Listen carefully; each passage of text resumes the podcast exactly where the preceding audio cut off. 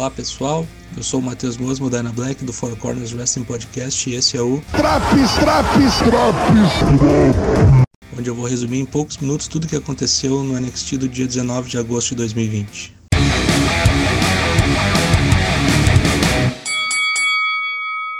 Na primeira luta da noite, valendo vaga na Leather Match pelo título norte-americano, um completamente verde Reed Holland quase deixou Johnny Gargano tetraplégico num spot temerário, onde o ex-campeão caiu sobre o próprio pescoço.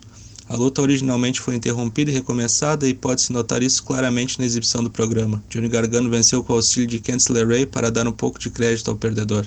Apesar do bonecão mostrar potencial, precisa de mais tempo de ringue. Com atacar cada vez mais parecido com a atriz Lourdes Maria da novela Rebelde, venceu Jesse Kemia com DTK. Depois da luta, cortou uma promo insana chamando Yoshirai para a briga. A japonesa do inferno entrou feito um trator desgovernado no ringue e começou a baixaria. Raquel Gonzalez se intromete para ajudar sua comparsa e ambos dão cabo da campeã. Fields que começa a aparecer no horizonte. Tegan Knox é entrevistado no backstage e diz que aparentemente foi ela que cagou sua amizade com Kensler Ray.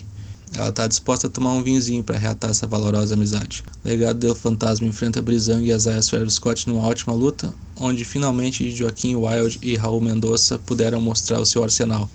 Embora Mendonça precise cuidar, a luta foi muito boa. Muita variação de golpes, todos os bonecos participando ativamente. No final, como tinha acontecido na semana passada, Tyler Breeze é pinado por Santos Escobar após uma batalha muito parelha no ringue, um lutão. Pat McAfee vem ao ringue acompanhado por uma pá de bonecos para desafiar a Undisputed Era, corta uma belíssima promo de Rio, surpreendentemente boa, fala um amontoado de groselha para Dan Cole, dizendo que ele sem os parceiros dele é um lixo, que ficou 400 dias sem perder e basta tomar um chute naquela cabeça para desfalecer no colo de Shawn Michaels. A Dan Cole se emputece e vai para cima de Pat McAfee, até que um monte de juízes da turma do Deixa Disso intervém. A Dan Cole dá cabo de todos, deixando Pat McAfee atordoado. Os seus amigos entram no ringue, Undisputed Era também, e ficam só se encarando.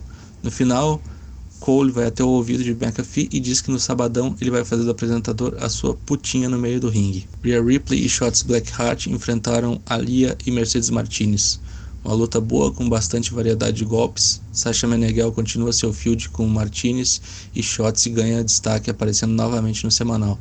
Vitória das Faces com um centro muito bonito de Blackheart em Alia. Um vignette de gosto duvidoso envolvendo Karen Cross e Keith Lee. Eles usaram uma música do Metallica, do seu pior álbum, para colocar Karen Cross como o cara a ser batido. As imagens elevam Cross ao patamar de maior rio da companhia, talvez até da América.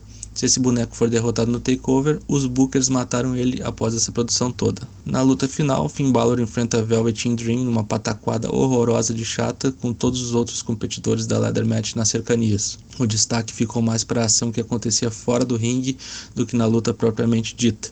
Uma farofa ruim com NXT errando a mão. No final, Velveteen Dream pinou Balor com um Purple Rainmaker e levou a última vaga o que teve de melhor no NXT Rio promo de Pat McAfee e Adam Cole putaço, o que teve de pior nesse episódio. As duas lutas valendo vaga na Leather Match. Uma quase custou a vida de Johnny Gargano e a outra custou vários minutos da minha vida. Nota 6,5 para esse NXT.